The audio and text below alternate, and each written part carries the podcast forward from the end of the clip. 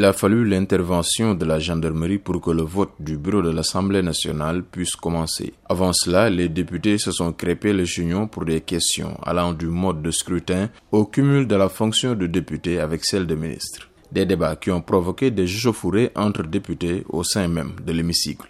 C'est donc la présence de la gendarmerie nationale qui aura permis de porter Dr Amadou Mam Diop à la tête du Parlement sénégalais. Ce docteur en pharmacie, inconnu du grand public, enchaîne son troisième mandat de député après 2012 et 2017. Maire de la commune de Richard située au nord du Sénégal, il était également directeur de la société d'aménagement de la Petite Côte SAPCO il succède ainsi à Mustafa Nias au bout d'une journée marquée par de fortes tensions entre les députés de l'opposition et ceux de la mouvance présidentielle. Une mouvance qui risque d'être secouée par la non-élection de l'ancienne première ministre Aminata Touré dite Mimi, celle que tout le monde voyait au perchoir, a finalement été laissée à quai par le président de la République Macky Sall, par ailleurs président de la coalition au pouvoir. Un fait qui a provoqué la frustration de Mimi Touré, qui n'a pas attendu le vote et qui a fait entendre son mécontentement via son entourage. Un fait qui interroge sur son avenir au sein de la coalition et sur la stabilité même